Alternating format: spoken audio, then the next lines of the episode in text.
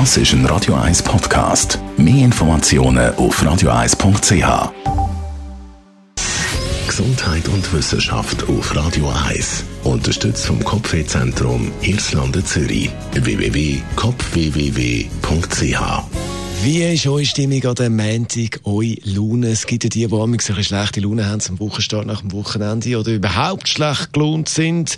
Fürs Umfeld nicht immer lustig, wenn man fragt, hey, wie geht's denn? Und dann kommt die Antwort, die schlechte Laune hat einen schlechten Ruf. Völlig zu Unrecht finden jetzt Forscher. In verschiedenen Studien hat man herausgefunden, dass das Hirn von einer schlecht gelaunten Person Fähigkeiten hat, die besser sind als das Hirn von einer gut gelaunten Person. Wissenschaftler von der kanadischen Uni Waterloo haben in diesem Zusammenhang einen Test gemacht mit knapp 100 Studentinnen und Studenten.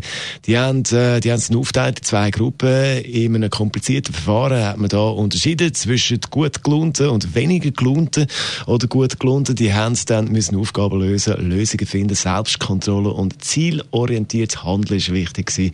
Und bei der Auswertung hat man dann gesehen, die mit der schlechten Laune haben sich können besser fokussieren, sind besser organisiert an das Ganze angegangen und äh, haben die Aufgaben auch besser können gewichten und wenig überraschend, sie sind kritischer gewesen. Die gut gelohnten haben sich schneller ablenken lassen und sind so ein bisschen ins Bläuscheln abgedriftet. Also, wenn euer Chef heute wieder schlechte Laune hat und die Laune an euch auslässt, kleiner Trost, vielleicht funktioniert wenigstens sein Hirn ein bisschen besser als sonst Aber auch wenn das äh, besser funktioniert, schlechte Laune ist für die anderen rundherum nicht lustig. Radio 1 Das ist ein Radio 1 Podcast. Mehr Informationen auf radio1.ch.